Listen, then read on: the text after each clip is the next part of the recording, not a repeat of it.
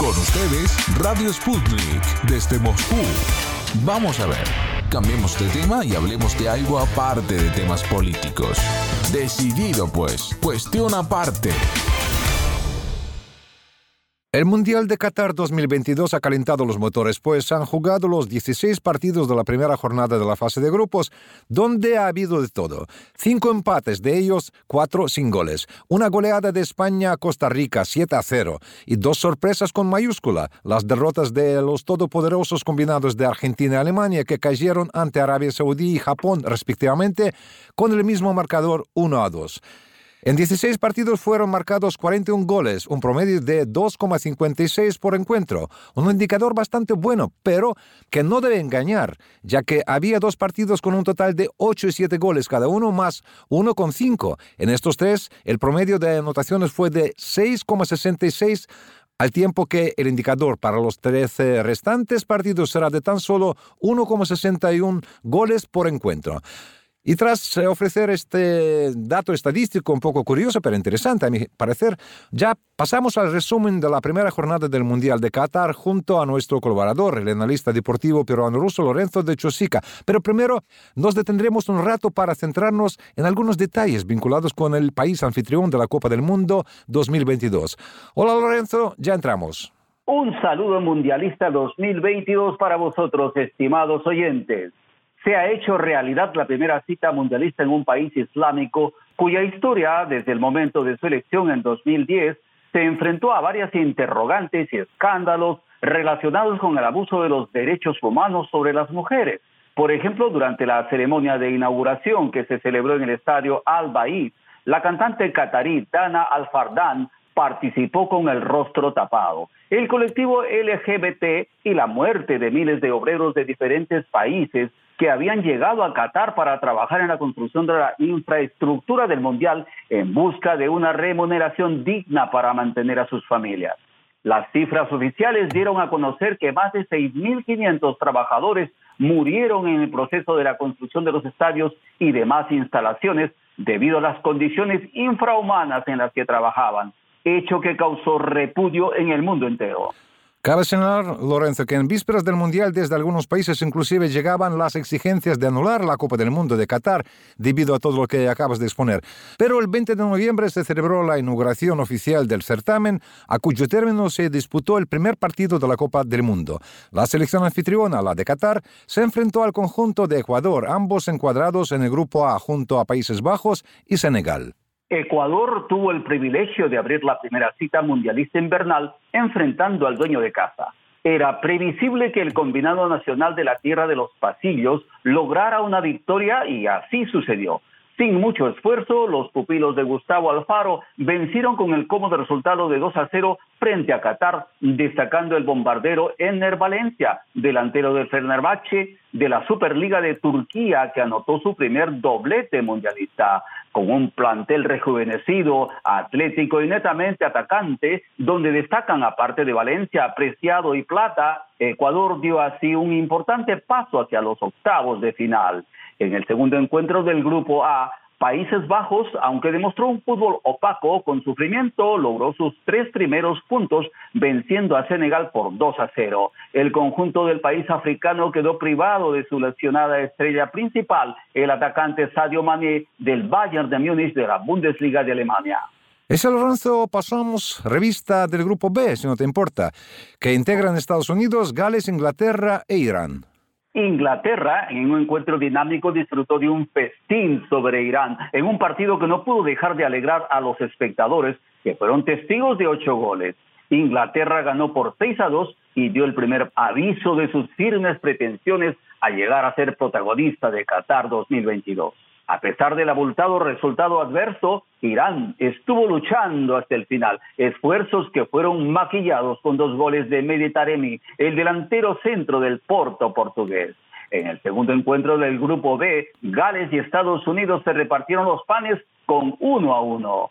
La selección estadounidense se adelantó en el marcador por intermedio de Timothy Webb, el hijo del legendario goleador liberiano George Webb, el único futbolista africano ganador del Balón de Oro. Pero en el minuto 64 marcó de penal el caudillo galés Gareth Bale para conseguir el empate después de una clara falta que le habían cometido en el área grande. A primera vista, Lorenzo, en el grupo C, integrado por Arabia Saudí, Argentina, México y Polonia, todo estaba más o menos predecible, ¿no? Pues el equipo albiceleste se perfilaba como favorito indiscutible, al tiempo que se esperaba una rivalidad por el segundo pase a los octavos entre México y Polonia. Sin embargo, la realidad ha impuesto su guion. Es verdad, Víctor, Argentina protagonizó la más grande sorpresa en la primera jornada mundialista del Grupo C y puso en peligro su pase a los octavos de final, cayendo sin pena ni gloria ante Arabia Saudí por 1 a 2.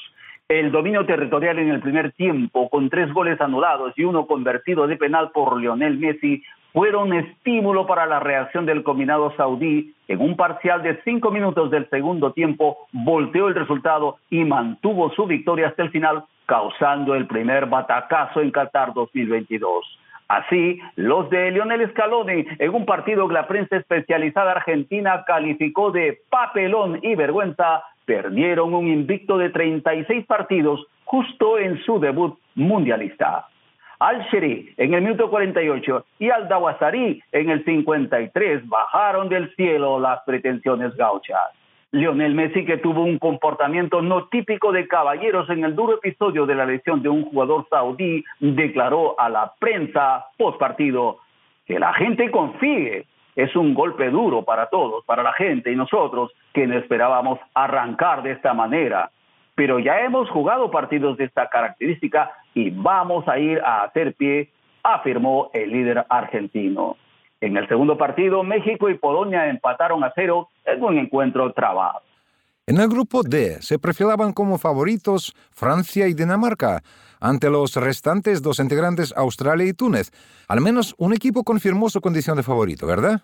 Sí, Víctor, Francia disminuida por las ausencias de los lesionados Karim Benzema, Paul Pogba, Christopher Kunku y Engolo Kanté supo demostrar un juego a la altura del vigente campeón mundial y goleó a Australia por 4 a 1 con brillante actuación de Kylian Mbappé y Antoine Griezmann y goles de Rabiot, Mbappé y doblete de Giroud.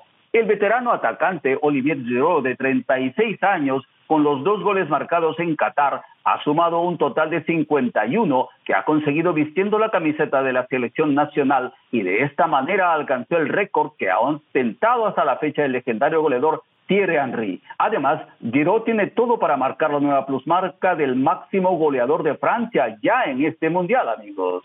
Australia se había adelantado en el primer tiempo con gol de Goodwin. Los de Deschamps, tras responder con cuatro goles, ya están viendo de reojo a Argentina. Túnez y Dinamarca no se hicieron daño y mantuvieron sus arcos intactos. Ahora bien, Lorenzo, si caracterizamos en dos palabras la primera jornada del Grupo E, integrada por Alemania, Costa Rica, España y Japón, podemos constatar, Costa Rica muestra un juego difícil de explicar, España logra un resultado extraordinario, Japón hace hazaña y Alemania no tengo explicación. Me auno a tus impresiones, colega. España, que también se perfila como una de las favoritas para ganar el Mundial 2022, saboreó de un suculento banquete futbolístico a merced de Costa Rica, que se vio apabullada por 7 a 0. Fue una durísima bofetada para el arquero Keylor Navas ante las desoladas líneas defensivas de su selección.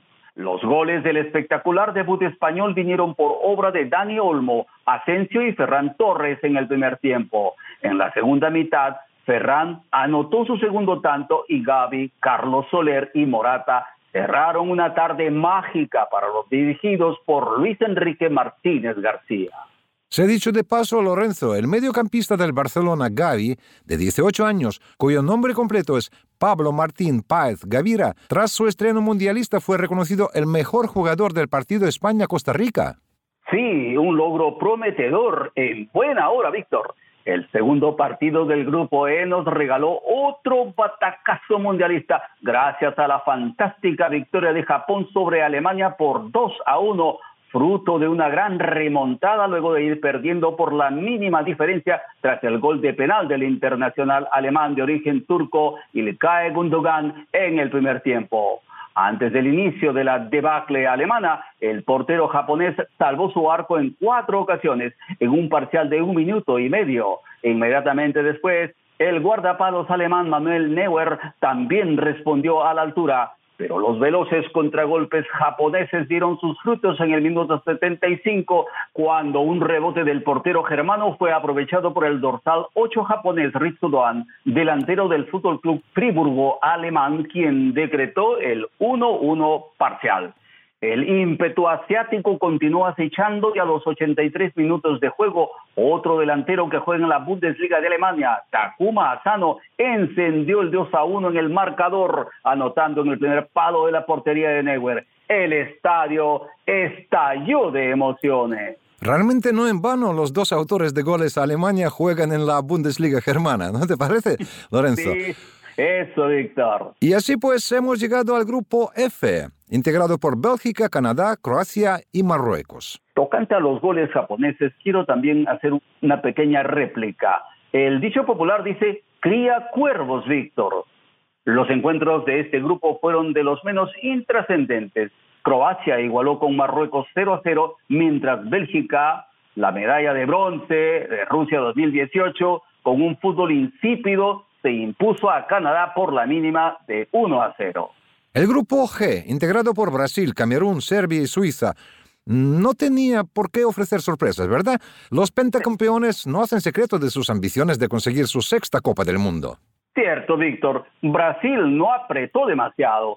Cumplió la tarea sin mucho esfuerzo, con un Neymar Jr. poco trascendente y golpeado constantemente, a tal punto que en lo que queda de la fase de grupos no volverá a jugar, según un comunicado que acaba de publicar oficialmente el Scratch.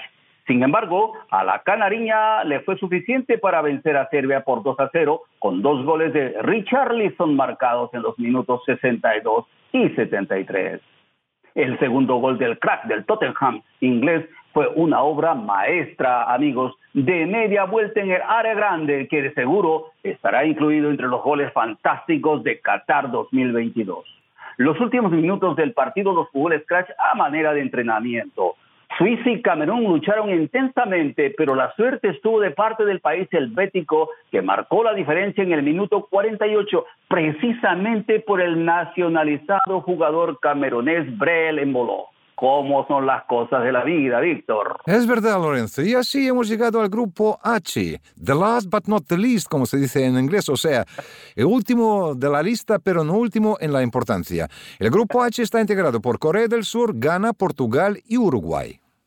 Uruguay y Corea del Sur ofrecieron un partido poco vistoso, trabado, con falta de creatividad, sobre todo por parte de los sudamericanos. Empate a cero no es el resultado que esperaba la afición del combinado celeste en el estadio 974. Portugal, con su caudillo y capitán Cristiano Ronaldo, siempre metido entre los defensores rivales, protagonizó con gana el encuentro tal vez más atractivo de la primera jornada mundialista Qatar 2022, disputado frenéticamente de inicio a fin, manteniendo la intriga del empate o del vencedor. Los esfuerzos de CR7 se coronaron gracias a una falta cometida contra el bicho portugués por el zaguero Mohamed Salisu en el minuto 65, un gol que vino abajo al estadio repleto de bote a bote. Con este gol, el astro portugués se adueñó de otro récord, amigos. Se convirtió en el primer jugador en la historia del fútbol en anotar en cinco mundiales consecutivos. Vayan a verlo. Pasaron menos de 10 minutos y Ghana empató con gol de Andrea Yu en el minuto 73. Portugal se repuso de la refriega y salió adelante con Joao Félix, que en el minuto 78 puso adelante a los lusos por 2 a 1. Sin embargo, en el minuto 80, con asistencia de Bruno Fernández, Rafael Leao marcó el tercero. Entonces, el entrenador portugués Fernando Santos habrá dado por ganado el encuentro y cambió a CR7 y a Joao Félix. Gana arremetió nuevamente y puso el 3-2 con un golazo de Osman Bukari. Cristiano se puso furioso, pero ya desde el banquillo y como un león alentaba a sus compañeros. En el minuto nueve complementario, el arquero portugués no se percató que el atacante Williams se había quedado detrás de él y al momento del despeje del esférico fue interceptado por el ganés. De milagro el balón no llegó a las redes del arco tras un resbalón de Williams. Amigos. En resumen, Lorenzo, Portugal y Ghana han protagonizado un partido de infarto. Creo que durante el resto del Mundial aún veremos algo parecido en más de una ocasión. Y antes de dar por finalizado esta crónica, quiero dejar claro que la preparamos y grabamos cuando ya arrancaron los partidos de la segunda jornada de la fase de grupos del Qatar 2022, que no hemos tocado conscientemente. Solo me queda agradecerte, Lorenzo, y hasta nuevas ocasiones oportunas para hablar del Mundial Qatar 2022. Querido colega y estimados oyentes, la cita mundialista se ha puesto intrigante desde su inicio y, como decimos en español, la intriga anima los ánimos. Hasta pronto, amigos oyentes.